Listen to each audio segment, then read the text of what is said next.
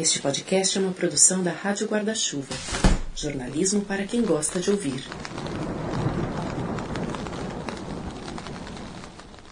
Oi, tudo bem? Esse podcast é apresentado por b9.com.br. Quanto tempo? Eu tava com muita saudade. Essa ainda não é a quarta temporada do Põe na Estante, é um episódio bônus para falar de um livro recém-lançado aqui no Brasil. A Trança, da francesa Laetitia Colombani, foi um mega sucesso na França. Vendeu quase um milhão e meio de exemplares, foi traduzido para 30 países e agora vai virar filme. Não sei se você já viu a edição lançada aqui pela Intrínseca, patrocinadora desse episódio, mas ela é linda. Tem capa dura, pintura trilateral com a bordinha das páginas dourada. É um livro que abraça a gente, então se prepara que a conversa vai ser boa. Ah, eu vou deixar aqui na descrição do episódio um link em que você cai direto na compra do livro para ficar mais fácil e mais rápido depois que você ouvir. Vamos nessa? É o começo de uma história, uma história sempre nova, que cria a vida aqui sob os meus dedos. Primeiro vem a armação. A estrutura deve ser firme o suficiente para sustentar o conjunto. Seda ou algodão para o dia a dia ou para o palco, tudo depende. O algodão é mais resistente, a seda é mais fina e mais discreta. É preciso um martelo e pregos. Antes de mais nada, é preciso vagar. Vem em seguida a tecedura, a parte de que eu mais gosto. No tear à minha frente, três cordões de nylon esticados. Pegar na meada três fios de cada vez e os atar sem deixar que se partam. Então refazer esse gesto milhares de vezes. Gosto dessas horas solitárias, essas horas em que dançam minhas mãos. Estranho bailado esse dos meus dedos. Escreve uma história de trança e entrelaços. Essa história é a minha história, embora não me pertença. Pense em três mechas que se cruzam. Ora distantes, ora unidas, em contato, elas formam um caminho único. As mechas não são idênticas. Tem aquela que fica mais curta, sobra um pouquinho antes, aquela que fica mais volumosa, puxa a trança mais para um lado, mas os pontos de contato permitem um entendimento dessa união. Assim funciona também com Smita, Sara e Julia, as três mulheres que nós vamos conhecer uma Dalit, a casta intocável na Índia, uma renomada advogada canadense e uma jovem italiana que quer levar adiante o tradicional negócio de família. Elas não se conhecem, elas não sabem da existência uma da outra, mas estão as três vivendo batalhas que dialogam. Smita pela própria liberdade e pelo futuro da filha. Sara pelo direito de ter vulnerabilidades. Julia pela independência financeira da família sem abrir mão das memórias. O que elas têm em comum? São mulheres, em um mundo que diz o que as mulheres devem ou não fazer, onde podem ou não ir e o que devem ou não desejar. A trança, da francesa Laetitia Colombani, é tema deste episódio bônus do Põe na Estante, que já começou.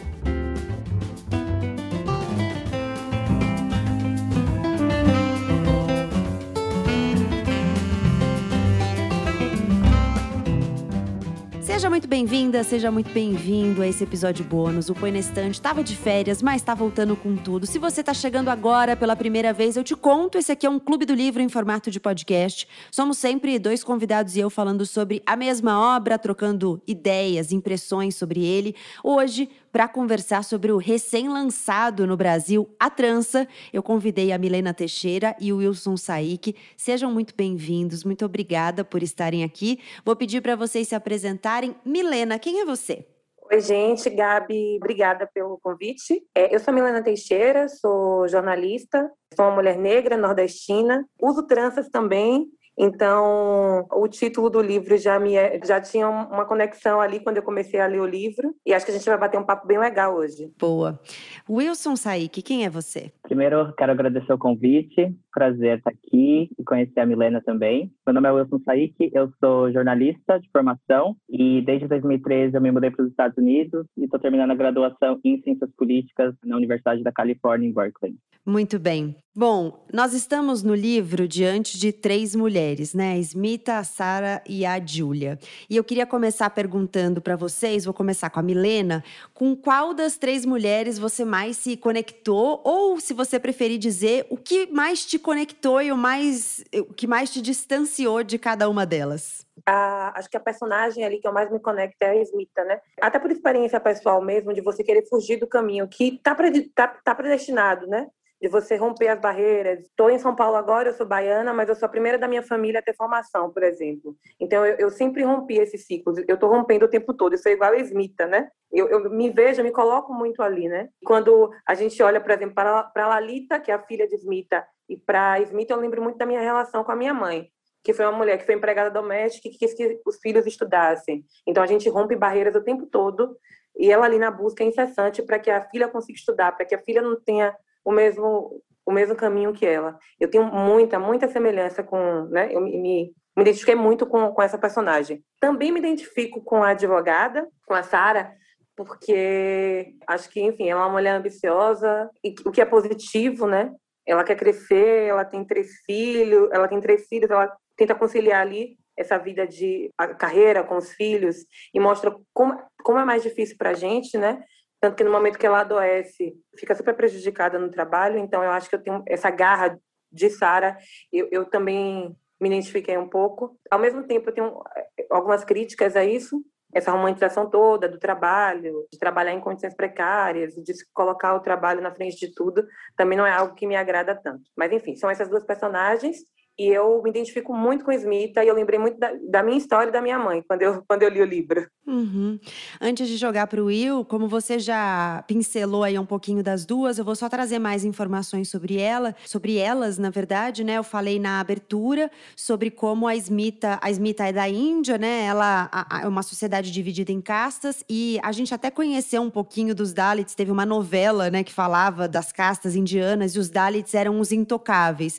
E ela fala no livro livro que a narradora conta que além de intocável, ela é invisível, né? Então ela é uma mulher que limpa basicamente o cocô dos outros. Ela vai nas casas para limpar as fossas, para limpar os buracos onde as pessoas fazem suas necessidades, e ela fala do cheiro que fica nela e de como ela carrega isso para casa e que ela não quer de jeito nenhum que a filha carregue isso para o futuro.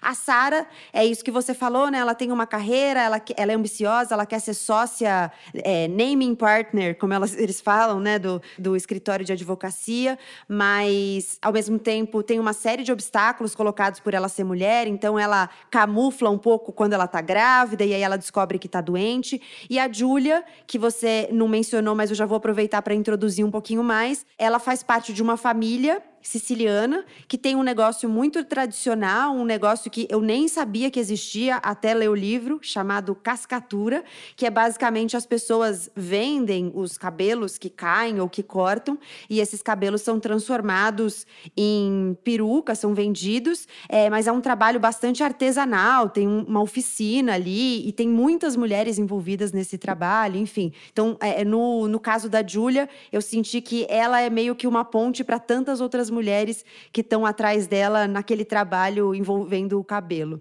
E aí jogo para o Will, o que, que você achou de cada uma dessas três mulheres, Will? Se de alguma maneira você se identifica também com essas personagens ou não, se elas te causam alguma rejeição ali? Olha, a minha percepção foi bem parecida com a da Milena, eu acho, por motivos talvez diferentes. Eu sou um homem gay, uh, cisgênero, né? E eu estava ouvindo até outros depoimentos, eu fui dar uma pesquisada sobre a questão dos, dos Dalits na Índia, né? E como muitos deles têm que, às vezes, esconder o sobrenome, porque o sobrenome está associado à caça, ou quando eles mudam, porque, é, porque nas grandes cidades ainda é, é, não é tão prevalente, mas na, nas zonas rurais, como é o caso da, da Smita, os Dalits ainda sofrem muito, né? Então, acho que isso de você tentar se esconder um pouco, e é o que muitos gays passam, acho, muitos LGBTs no geral passam, é você passar, no meu caso foram 20 anos, me escondendo, né? Você cria um personagem, você não não é o seu o seu ser inteiro, porque você sabe que você não vai ser aceito, né? Ou pela sua orientação sexual, ou no caso, né, na, na Índia, por causa das castas.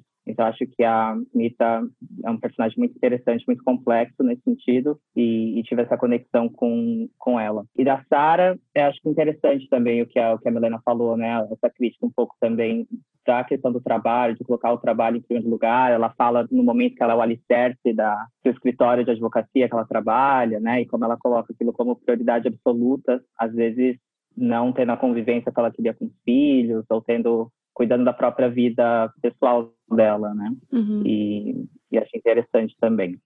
Toca o despertador. No instante em que ela abre os olhos, o cérebro de Sara se acende igual o processador de um computador. Ela vai deitar à meia-noite e acorda às cinco. Não tem tempo para dormir mais. Cada segundo seu é contado. Seu dia é cronometrado, milimetrado, como as folhas de papel quadriculado que compra todo o início de ano letivo para as aulas de matemática das crianças. Bem longe vai o tempo do sossego, do improviso, o tempo de antes do escritório, da maternidade, das responsabilidades. Bastava então um telefonema para mudar o curso do dia. Que tal à noite a gente. Que tal viajar para. E que tal ir para. Hoje? Tudo é planejado, organizado, antecipado.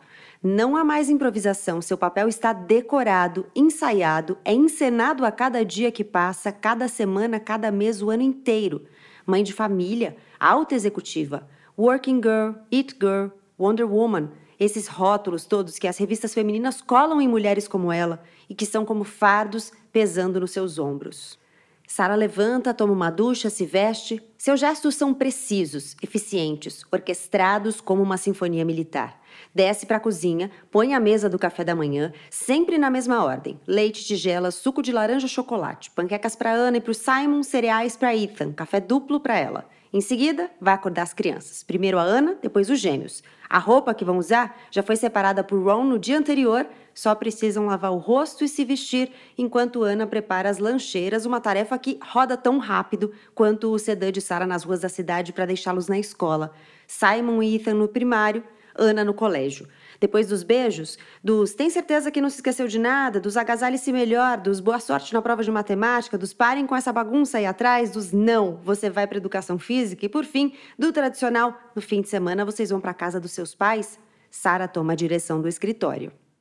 A, a Julia, eu acho que ela é a personagem que mais destoa das duas, é, é, a que eu menos vejo conectada ali com as duas. Eu falei na abertura, né, dos pontos de contato, até pensando na imagem da trança, é, e elas têm pontos de contato bastante pelo gênero, obviamente, porque é, independentemente de onde você esteja, você tem uma estrutura patriarcal regendo ali as relações, regendo toda a estrutura social, né? Só que isso chega de maneira muito diferente, então é incomparável, na minha opinião, o que a Júlia passa, por exemplo, para tentar manter o negócio da família. A, a Júlia tem um. Para a gente não dar muito spoiler aqui, acontece um, um, uma reviravolta na vida dela. Ela tem que meio que dar um jeito de tocar o negócio, descobre que o negócio tem questões e ela precisa dar um jeito de conduzir aquilo. Eu acho incomparável, por exemplo, com você ter que negar ali a sua casta por uma questão de rejeição de nascença, né? Você é rejeitado por ter nascido quem você é. E aí toda tentativa de rejeitar ou de fugir desse destino tem um custo muito alto, né? A Smita, é, em determinado momento, que está contando a história da Smita, porque os capítulos vão se dividindo, né? Então é um capítulo sobre uma, um capítulo sobre a outra, um capítulo sobre a terceira e assim a trança vai se formando. Mas em um determinado capítulo que é sobre a Smita, é, ela fala: não se sai impunemente da sua casa gasta. Aqui tudo se paga. Então o custo é muito alto. É que cada uma paga um preço ali, né? Uhum. É, eu não falei tanto de Júlia, mas eu acho que ela é muito corajosa. Ela, ela é muito corajosa, né? Ela, ela continuou o negócio do pai, ela começou um relacionamento ali com, com um homem de outra cor, né? Tem que ter muita coragem e, e para assumir isso também. Eu acho que cada um ali pagou um preço muito alto. Sara, para ter, para ser uma boa advogada, para ser uma mulher de sucesso, pagou o preço de ter um câncer e nem sequer fazer um tratamento, entendeu? E, e é, ter filhos e nem acompanhar nem conseguia acompanhar os filhos. E Smita, para conseguir que a filha estudasse, limpava a, a, a, merda dos outros, teve que fugir, enfim, vivia aquela vida, teve que viver aquela vida ali. Júlia também, para continuar o negócio do pai, também precisou pagar um preço, é, brigar com a família, né? Tem, fazer com que apostassem nela. E é um preço que muitas vezes as mulheres precisam pagar, mais que os homens, porque a gente sabe dessa estrutura patriarcal mesmo, né? Enfim, não dá para comparar, porque cada um tem seu peso ali, mas trazendo de novo para Sara e para Smita, elas pagam um, um, um, puta preço. Imagina, né? Você tem um câncer e você não poder fazer um tratamento, você tem um filho e você não poder ficar de resguardo. Isso é o que as mulheres passam diariamente, é o que a gente passa diariamente, né? Você, para estudar, você tem que fugir. Quando você é de classe social mais baixa, quando você está rompendo mesmo, rompendo os ciclos, né? Quando você é a primeira a fazer tudo, é difícil. Você paga um preço, você paga um preço de ter que estudar muito mais. E, e aqui eu trago mais uma vez um, um exemplo pessoal, né? Quando eu, eu, eu, eu fiz Universidade Federal, mas eu estudei a minha vida, minha, minha vida toda em escola pública. Então, como eu fiz jornalismo, para consegui acompanhar os meus colegas, porque eu não sabia escrever direito. Imagina, eu fiz jornalismo e eu não sabia escrever direito quando cheguei em Universidade Federal, porque o nível da minha escola era muito baixo. Então, nas minhas férias, eu ficava estudando português. Imagina, quando todos meus colegas estavam se divertindo, eu ficava estudando, eu demorava quatro horas para chegar na faculdade. Então, eu sei que eu paguei um preço muito mais alto, entendeu? Uhum. Também por ser mulher, negra, de uma classe social mais baixa, a gente vai pagando esse preço para romper os ciclos.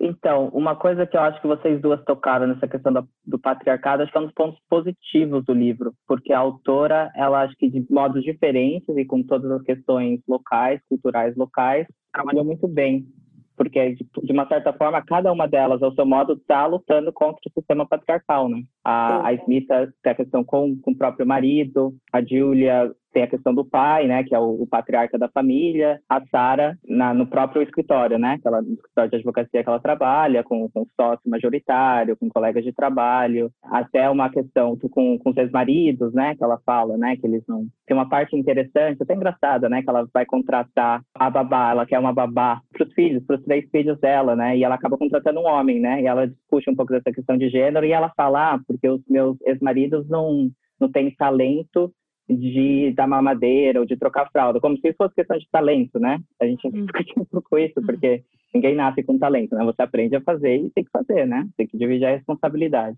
Uhum. Mas, enfim, ela acaba contratando um homem para cuidar dos filhos, um cara que ela acha incrível, que ele, que ele faz muito bem ali a função dele tem toda essa questão do patriarcado, acho muito importante e até positivo, um lado positivo do livro. É, a autora vai tocando em pontos, às vezes de forma bastante didática, inclusive, né? Porque ela deixa bem descritas ali as situações, mas ela vai tocando em pontos em graus diferentes. Então ela começa, por exemplo, tem um trechinho também é, em que ela tá falando da Smita e ela fala que a Smita não consegue dormir há várias noites. E aí ela diz que é, acontece de passar noites inteiras de olhos abertos os homens não são iguais perante o sono, pensa. Os homens não são iguais perante nada. Porque para o cara com quem ela convivia, o marido dela na, naquele momento, não era uma questão, não era uma preocupação. Ele não estava preocupado em, em, romper esse futuro para a filha da mesma maneira que ela estava. Então ele não perdia as noites de sono pensando em estratégias para fazer isso, e ela perdia. E aí depois tem exatamente esse ponto que você tocou da Sara,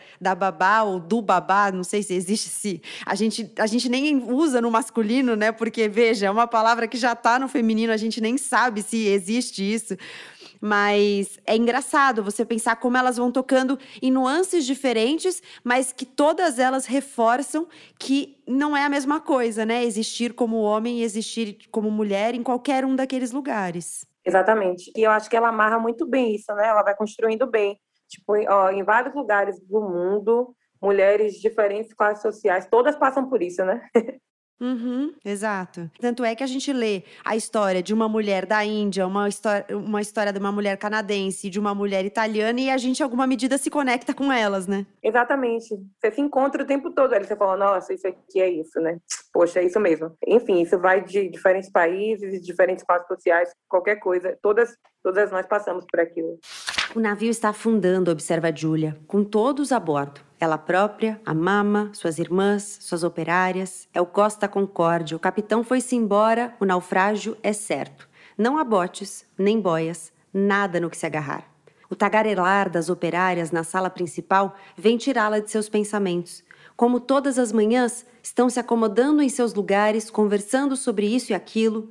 Júlia, por um instante, inveja a despreocupação delas. Ainda não sabem o que as espera.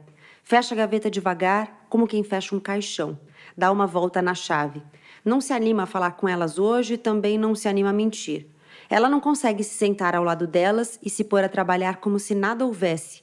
Vai então se refugiar lá em cima, no terraço, no laboratório. Senta-se de frente para o mar como fazia o seu pai.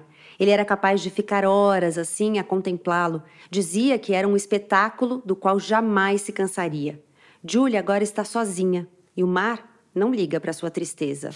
Eu fui fazer uma pesquisa especificamente que me interessou muito a, história da Smith. Eu fui, tá, fui, ler alguns artigos sobre a questão das caças na Índia. E tem uma antropóloga de Oxford, o nome dela é Karin Kapadia. E ela estudou, né? Ela estuda essa questão dos Dalits. Uma coisa interessante que ela fala é que de, dentro do, da caça Dalit existe uma, até uma paridade entre homens e mulheres. E é quando eles começam a sair dessa condição ou subir na escala, na hierarquia social, é que começa a, a, ter mais casos de violência, quando essa questão do feminicídio fica mais forte e nas classes superiores também, né? Que é uma coisa que até é epidêmica na Índia hoje, é a questão do abuso sexual contra mulheres Dalits, né? São as que mais sofrem estupros e essa, toda essa violência sexual. É, inclusive ela descreve em determinado momento que a Smita, que as pessoas ali, né, não tem banheiro, então na casa dos Dalits não tem banheiro, que eles usam o meio do mato mesmo, e que por uma questão de pudor, por uma questão ali da etiqueta,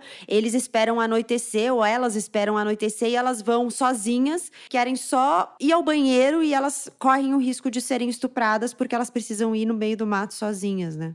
É. E para pagar a dívida dos maridos também, né? Algum erro, alguma coisa, se paga também com violência sexual, né? Uhum. Isso é, imagina, gente. Tem uma parte do livro que fala alguma coisa disso, que para pagar as mulheres eram estupradas. Ou seja, sempre somos atingidas de alguma maneira, né? Uhum. Bem, bem grave isso. Sim. Tem uma parte que me chama atenção também, é um capítulo sobre a Julia, que está descrevendo quando ela começa a se relacionar com um moço que ela conhece, conhece numa situação de racismo, ele está sendo abordado pela polícia sem nenhuma justificativa, porque ele está usando turbante turbante.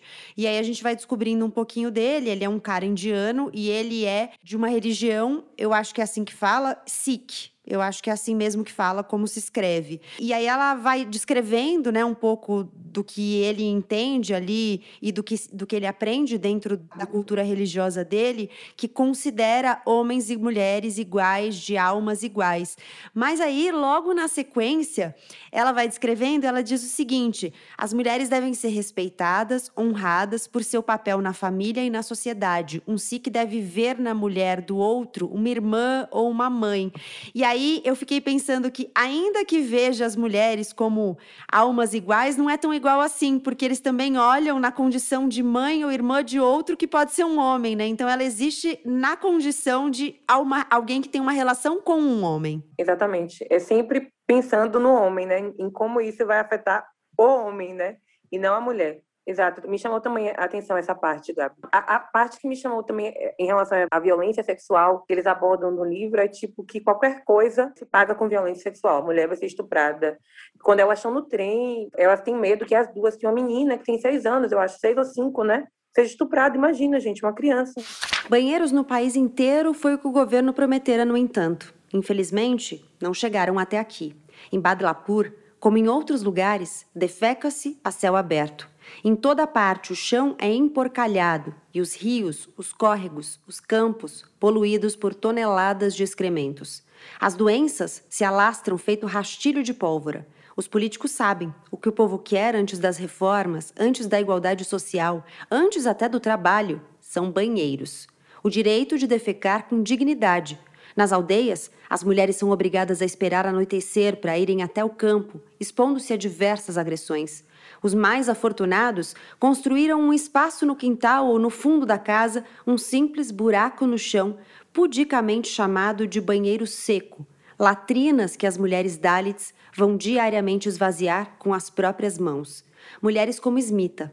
Sua jornada começa por volta das sete horas. Smita pega o seu cesto e a vassourinha de junco. Sabe que a cada dia deve limpar 20 casas, não há tempo a perder. Caminha pela beira da estrada, olhos baixos, rosto dissimulado por um lenço. Em algumas aldeias, os Dalits têm de assinalar sua presença portando uma pena de corvo.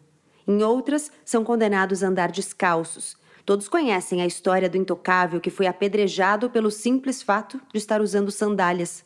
Smita entra nas casas pela porta dos fundos reservada para ela, que não deve cruzar com os moradores, muito menos falar com eles.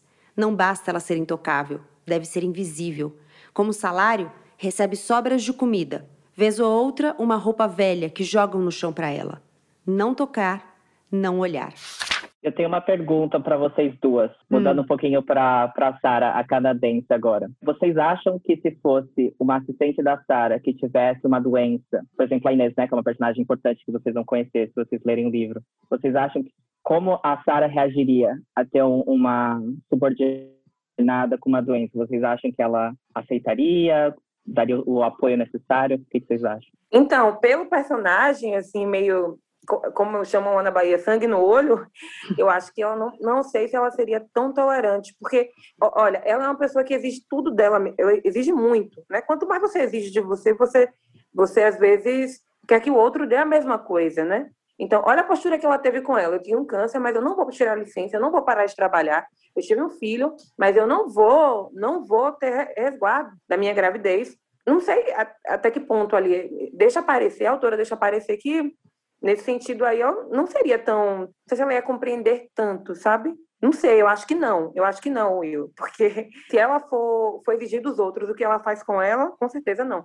Porque é, e, nem disso mesmo ela teve pena, né? E, e tem, eu acho que um elemento colocado na, nessa personagem, eu achei super interessante essa pergunta que você fez, porque foi algo que eu fiquei pensando muito durante a leitura dos capítulos da Sara, de como ela é uma personagem um pouco incômoda, no sentido em que a gente fica resistindo a enxergar nela a reprodução da estrutura patriarcal que ela tenta combater, para não jogar um peso extra nela, né? Então, assim, ah, não, não vou jogar a culpa nela, porque ela já tá ali com uma série de culpas e ela está inserida dentro de um sistema. Ao mesmo tempo, justamente por ela estar tá inserida dentro de um sistema, ela também reproduz uma série daquelas coisas. Então eu também acho que ela não seria tão compreensiva com outra mulher que passasse pelas mesmas coisas que ela. Eu acho que ela esperaria que as mulheres tivessem a mesma postura que ela de buscar parâmetros masculinos, basicamente, porque é o que ela faz, né? Assim, ah, se fosse um homem, como seria? Ah, não teria resguardo de gravidez, porque no caso o homem não engravida. Então ela não considera as diferenças entre homens e mulheres, porque talvez também no ambiente em que ela está, que é um, um ambiente de um escritório de advocacia renomado, extremamente competitivo, as outras pessoas não considerem, então ela não se der o direito de considerar. Acho super complexa essa personagem e ao mesmo tempo super incômoda para a gente pensar. Putz, será que em alguma medida eu também não estou nesse lugar, né? É, é verdade. De Inês, por exemplo, aquele trato que ela faz de. Nossa, eu poderia muito bem conversar com a mulher, sabe? Mas não, ela tipo, promoveu a mulher, um jogo de interesse ali, sabe? Meio até cruel, não sei. então eu acho que ela também não faria isso, não. A Inês é uma assistente dela, né? E ela é uma pessoa com quem ela tem uma relação boa, mas a, a Sara é super fechada. Então ela não se abre para absolutamente nada e não abre para que as pessoas tenham abertura com ela também, né? Então ela é super é, fria, assim, na, na abordagem pessoal. Eu concordo com vocês. É, eu fiz essa pergunta que eu queria saber, que foi uma coisa que me incomodou e eu queria ver se vocês compartilhavam. Exatamente assim que eu, o que eu penso também. Acho que ela teria reagido como muitos do escritório reagiram à doença dela, né? E essa questão da doença me lembrou muito a, aquele ensaio da Susan Sontag, a doença como metáfora. Uhum. Que a uhum. Susan Sontag fala muito do câncer e, e da tuberculose, né? Como isso foi tratado em livros, na literatura, através do tempo. Acho que com certeza a autora leu esse livro, leu esse ensaio, porque ela fala como, como ela escreve o câncer, né? Como as pessoas têm que esconder. A Sontag fala especificamente como muitas mulheres, muitas pessoas que têm câncer são estigmatizadas na sociedade, né? Não podem correr o risco de não ter uma promoção no emprego ou mesmo perder o emprego. Achei interessante isso da, da doença. Trabalhou muito bem isso. Pela doença ou por outros caminhos, são todas personagens que estão sacrificando possibilidades delas por outros, assim. Então, até se você for olhar para as mulheres secundárias, né? Eu fiquei pensando muito na mãe da Julia. A Julia, como eu disse no início, eu acho que ela é uma personagem que ela é quase uma uma metonímia ali, uma parte pelo todo de um, um ambiente ao redor dela que está lotado de mulheres, está carregado de mulheres com histórias fortes, com histórias importantes, com histórias de mulheres que foram abandonadas pelos companheiros, que tiveram que criar filhas sozinhas, que sustentam famílias sozinhas. E ah, eu fiquei pensando também na mãe da Júlia, que em determinado momento a história também olha um pouquinho para ela e fala que a mama, né, como ela chama, chora pelas filhas, chora pelo marido, mas por si mesma ela nunca chora. E eu vejo isso nas mulheres do livro de uma maneira geral, e eu acho que essa é uma coisa que acontece na vida das mulheres mesmo. Elas acabam deixando de chorar por si para chorar pelos outros, inclusive porque o choro muitas vezes está ligado às atribuições de cuidado que estão jogadas para cima das mulheres no nosso contexto, né? E assim, assim, chora pelos outros, exato, nunca, nunca choram por si. E há, há, ainda algumas mulheres, Gabi, que nem podem chorar, né, pelos outros. Por exemplo, você vai pegar, não sei, a mãe de um menino negro da favela que morre, né? Que são essas mulheres, que, enfim, que perdem filhos, por exemplo. Ela sequer tem o direito a ter um luto, porque a vida precisa correr, a vida precisa andar. Tem, tem mulher que nem, que nem chorar pode, né? Por incrível que pareça, que nem tem esse tempo para chorar. A mulher que está na condição mais baixa, está em total situação de vulnerabilidade, ela ela nem sequer pode chorar, que é a questão de Smita mesmo, né? É uma mulher que não tem ali, por exemplo, tempo para algumas problematizações que as outras personagens têm, ela não tem tempo para isso. É só uma observação aqui sobre essa sua fala, porque eu lembro muito das mulheres que, que não podem sequer ter um luto, né? Uhum. Smita não consegue se decidir por essa opção. É apegada demais às divindades que seus pais veneravam antes dela, mais que nada acredita na proteção de Vishnu. É a ele que dirige suas preces manhã e noite desde que nasceu. A ele é que confidencia seus sonhos, suas dúvidas, suas dores. Abandoná-lo seria muito sofrimento. A falta de Vishnu deixaria dentro dela um vazio impossível de preencher. Iria se sentir mais órfã do que se sentira com a morte de seus pais. Em compensação, não tem nenhum apego pela aldeia que a viu crescer. Essa terra imunda que ela tem que limpar dia após dia, incansavelmente. Nunca lhe deu nada, nada além desses ratos famélicos, tristes troféus que Nagarajã traz à noite para casa. Partir, fugir desse lugar é a única saída. De manhãzinha, ela acorda Nagarajã. Ele dormiu a noite inteira, ao passo que ela não pregou o olho. Inveja o sono tranquilo do marido. É um lago sem nenhum marulho a perturbar sua superfície, ao passo que ela se agitou e remexeu horas a fio, sem encontrar descanso. A escuridão não a libertou de seus tormentos, pelo contrário, só os fez reverberar e ecoar terrivelmente. No breu da noite, tudo soou dramático e definitivo.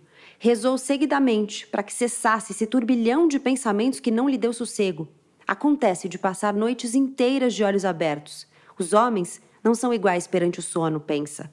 Os homens não são iguais perante nada. Uma outra coisa, Gabi, que eu também parei para pensar é que tipo, existe uma questão de sororidade ali na relação que Júlia tem com, com as operárias, né? Uhum. Pensar, poxa, elas vão ser demitidas, poxa, o que, que vai acontecer com elas? É uma relação de sororidade total, de você pensar em outra mulher, né? Onde é que elas vão trabalhar? Existe sim, existe nela também esse pensamento, né?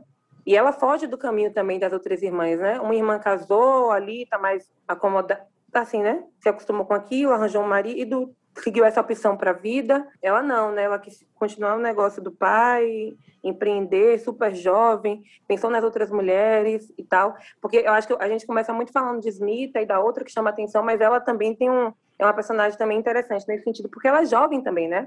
Tipo, ela tem 20 uhum. anos. É. E ela tem uma, um ponto de diferenciação, eu acho, porque, diferentemente da Smita, por exemplo, que quer romper com a tradição, a Júlia, a batalha dela é para continuar a tradição, mas tendo independência. A, a tradição para ela tem um outro lugar, né? Exato, exato, exato. É, de qualquer maneira, ela quer romper, mas ela acho que ela é bem legal também. Conceição Avarice é, chama de força do desejo, né? Que você, elas têm muito uma força do desejo de querer mudar e de querer. Isso é, isso é super legal. Eu concordo muito com o que vocês falaram, acho muito legal essa, esse cuidado, esse carinho, né? essa consideração que ela tem por todas as, as trabalhadoras, são várias gerações, né? Ela tem, tem trabalhadoras mais velhas que estão ali há, há décadas, tem as mais novas. E a relação com, com a pessoa que ela conhece, né? Como a Gabi disse, ele é, ele é Sikh, né? Ele está um pouco afastado ali daquela cultura do sul da Itália, né? Eles estão ali na Sicília. E o que me incomodou um pouco foi que eu acho que na, as, principalmente no começo, quando vai descrevendo, assim, uma coisa meio de uma coisa exótica, né? Assim, tratando ele como um personagem mais exótico, por ser de uma cultura uhum. diferente, isso me incomodou um pouco nesse Sim relacionamento. Mesmo. Mas acho que é interessante também. Acho que como ela desenvolve bem, acho que no, no final, assim, as soluções que a autor encontra para o relacionamento e para o papel que ele vai ter na parte final, eu acho que foi, foi interessante. Julia não desmente. Não se pode esconder nada de Paola. A velha senhora é a decana entre as operárias do ateliê. Todas aqui a chamam de nona. Conheceu o pai de Julia ainda menino, amarrou seus sapatos. Do alto de seus 75 anos, ela vê tudo. Suas mãos estão gastas, sua pele enrugada como um pergaminho, mas seu olhar continua penetrante. Viúva aos 25 anos, criou quatro filhos sozinha, se recusando a vida inteira a casar de novo.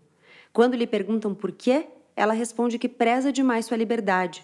Uma mulher casada tem que prestar contas, diz ela. Faça o que quiser, cara Mia, só não se case. Não se acanhe em contar de seu noivado com o homem que seu pai lhe destinara. A família de seu futuro marido era dona de uma plantação de limões. Ela tivera de trabalhar na colheita no dia do próprio casamento. Lá não havia tempo para parar. Recorda o cheiro de limão que nunca saía das roupas e das mãos de seu marido. Quando ele morreu de pneumonia, poucos anos depois, deixando-a sozinha com os filhos, teve que procurar emprego na cidade. Foi quando conheceu a avó de Julia, que a contratou. E lá se vão cinco décadas que ela trabalha no ateliê. Para a gente terminar, eu queria falar sobre o nome do livro e sobre essa relação da trança, porque eu fiquei pensando muito nessas mechas aí se entrelaçando, fiquei pensando muito nos cabelos mesmo das mulheres, porque os cabelos são muitas vezes um símbolo de feminilidade, né? Passa um pouco por questões variadas, por questões culturais, mas também por questões individuais, a história do cabelo. E eu fiquei pensando muito na imagem da trança. Eu gosto do que a autora faz, que é às vezes entre um capítulo e outro entra como se fosse um coro, assim, é um poema meio apócrifo que vai entrando no meio, é, falando do movimento da trança. Faz algumas referências a Penélope do Ulisses, né? Que é a, a, a Penélope, a esposa que fica esperando lá 15 anos. O Ulisses não volta nunca da guerra e ela fica trançando as coisas e desfazendo à noite porque ela diz que quando acabar aquele bordado, ela vai procurar outro marido como o pai dela quer. Então ela vai trançando de dia e desfazendo as tranças à noite. Então tem referências a ela. É, eu gostei muito dessa imagem da trança, queria ouvir de vocês o que vocês acharam. Eu confesso que quando eu li o livro pela CAP, quando eu até conversei com você, Gabi, eu pensei que, que seria outra, outra outras histórias, né? A gente até conversou um pouco sobre porque eu uso trança. E você até me contou um pouco do histórico das tranças das mulheres que eu não sabia, né? Eu te contei. Enfim, porque eu comecei a usar trança tem dois anos e meio, dois anos, porque eu quero fazer transição capilar. Eu alisava meu cabelo e aí quando eu cheguei em São Paulo, eu decidi que eu não ia mais alisar meu cabelo e eu comecei a usar trança. Fui, fui entender o que que é trança, né? Quando eu era pequena, minha mãe usava muito trança em mim, depois eu cresci, ficava com tinha muita vergonha de usar trança. Isso mesmo morando em Salvador, na Bahia, eu tinha vergonha de usar. Eu fiquei alisando meu cabelo há muito tempo e eu volto a usar trança agora, dois anos. Aí eu, eu até te falei que as tranças na Go, que são aquelas embutidas, né? Elas eram caminhos que os escravos usavam. Eram mapas, eram rotas de, de fuga aqui no Brasil, né? Dos quilombos. Eram os caminhos para chegar. Mas no livro, eu acho que é mais, não sei, de mostra esse lado das três mulheres, essa conexão que as, que as três histórias têm, que as três têm. E eu gosto muito disso, da forma como foi costurado. Da trança ali ter ligado as três, né? Ter unido as três. Pensando na questão das tranças, é interessante acho que pensar no, na globalização, né? Pensar na, numa questão estrutural, mais política, econômica e social, e ver que tem uma hierarquia, né, entre as três. A condição das três tem uma hierarquia bem clara, que eu acho que. E globalização pensando, tem o lado positivo, né? E o lado, o lado negativo, que acho que também tem muito a ver com, com essa hierarquia de, das tranças, das tranças conectando as, as três histórias. Sim, eu gosto de pensar também nos momentos em que, pensando no movimento da trança, né? Nos momentos em que as mechas vão cada uma para um lado. Então tem esse momento também, né? Que as mechas não estão conectadas, está cada uma num lugar ali. É, eu acho isso bonito também de, de considerar as individualidades e de considerar que, ainda que elas se transformem em um caminho único ali, né, pensando na trança como um caminho, elas são partes separadas, né? E você consegue olhar para a trança e ver que tem três coisas ali, que tem três histórias ali, que tem três partes ali. Então, eu gosto dessa ideia também de ser junto, mas separado, sabe? Meu trabalho avança lentamente, qual floresta crescendo em silêncio. Exigente tarefa essa minha, que nada deve vir perturbar. Não me sinto sozinha, porém, encerrada aqui em meu ateliê. Às vezes esqueço meus dedos e seu estranho balé e me ponho a pensar nessas vidas que não vou viver, nessas viagens que nunca fiz, nesses rostos que não cruzei. Sou apenas um elo da corrente, um elo irrisório, mas não importa. Sinto que minha vida está aqui, nesses três fios esticados à minha frente, nesses cabelos que dançam na ponta dos meus dedos. Eu queria só terminar falando um pouquinho da autora. Eu fui ouvir os vídeos na, no YouTube para ver como é que falava o nome dela, como é que os franceses falavam, né? E aí eu falei igual os franceses, Laetitia Colombani. ela, ela é atriz, ela é cineasta, ela é roteirista. E A Trança, que foi o livro de estreia dela, virou um fenômeno na França. Vendeu quase um milhão e meio de cópias, virou best-seller. E aí começou a ter, ser traduzido em mais de 30 países. E aí fui ver um pouco da história dela, né? Ela é filha de uma bibliotecária, então é alguém que tem aí na história de vida os livros. É, acho, acho isso legal também de descobrir sobre os autores e sobre as autoras. E a Milena, para Milena eu dei uma cópia física, mas o Will, como está nos Estados Unidos, quando ele viu, ele até falou, né? A cópia física, o livro em si é muito bonito, né? É lindo o livro, lindo, lindo, lindo, lindo. Eu tô aqui olhando para ele, é lindo, lindo, lindo, lindo. A trança, a cor, o azulzinho, é bem bonita a capa. É interessante que você mencionou que ela é cineasta e roteirista, porque acho que tem isso no, muito forte no livro, né? Frases mais curtas, períodos mais curtos, muito imagético, né? Imagens muito bonitas que ela cons consegue construir. E o livro está em adaptação, né? É, é, vai, eu... vai virar filme. É, ia falar isso. Exato. Também acho que dialoga bastante com essa, essas outras linhas de trabalho dela, né? E o livro em si é uma imagem, né? Então você olha para esse objeto, o objeto, o livro aqui no caso, ele é bonito. A capa dura, as páginas, elas têm um, uma pintura lateral que quando você vê o livro fechado, do lado é douradinho, assim. Então a beiradinha das páginas são douradas. É, é um livro muito bonito. Bom, para deixar o serviço, então, A Trança, da Laetitia Colombani, tem tradução da Dorothée de Bruchard, é da editora Intrínseca, foi lançado agora há pouquinho no Brasil, tem 206 páginas. E para a gente encerrar, queria que vocês vendessem os peixes de vocês, dissessem para as pessoas, sei lá, coisas legais que vocês fazem, onde as pessoas encontram vocês. O que vocês quiserem dizer para vocês? Essa é a hora do Alto Jabá. Milena. Pode divulgar redes sociais, seu trabalho, o que você quiser. Gente, é... eu sou jornalista, já, é, já disse aqui, né? sou jornalista. Atualmente estou na Rádio Band News FM. Eu gosto muito de fazer pautas sobre pautas mais sociais ou pautas sobre mulheres. Me sigam no Twitter, meu, meu Twitter é Milena H Teixeira. Se quiserem mandar sugestões de pautas, se quiserem conversar, eu estou sempre por lá. Eu gosto muito de ver as histórias das pessoas. Me sigam aí nas redes. E foi muito bom, foi muito legal bater esse papo. Obrigada, Gabi, pelo convite. Obrigada, Wilton. Prazer, viu, falar com você. Foi um prazer conversar com vocês também. Eu não tenho muito peixe para vender, não. Mentira, que eu sei que tem. É, é. o Instagram é a rede que eu mais uso, é Will Saik, Will com dois uh, L's, S-A-I-K-I, Saik. Vocês podem me encontrar por lá. E acho que eu estou da faculdade, né? Então agora eu tô muito mais concentrado nessa parte acadêmica, então tá fica mais difícil fazer outras outras coisas, mas já estou me formando, é meu último semestre, estarei na pista em breve. Muito bem. Milena, Will, foi um prazer conversar com vocês. Muito obrigada por toparem essa conversa. Foi ótimo, Gabi, obrigado. Foi muito legal, obrigada, Gabi, pelo convite. Foi muito legal o papo. É isso. Chegamos ao fim desse episódio bônus. Não esquece que o link para a compra do livro está aqui na descrição do episódio. A quarta temporada vem aí com o tema Leia Clássicos. Os livros dos oito episódios que acompanham estão lá no Instagram, arroba Põe na Estante. Eu não sei se você usa o Twitter também, mas agora o Põe na Estante está lá, mesmo arroba Põe na Estante. Ah, e não esquece de seguir a Rádio Guarda-Chuva, a rede de podcasts jornalísticos da qual o Põe na Estante faz parte. Tem vários outros podcasts legais para você ouvir, assuntos variados para todo mundo que gosta de boas histórias e de boas reflexões. É guarda-chuva pode tanto no Twitter quanto no Instagram. Foi um prazer te encontrar. Eu sou a Gabriela Maier, cuido da produção, do roteiro, da edição do Põe Estante. A mixagem é do Vitor Coroa e a capa é do Arthur Maier. Até muito em breve.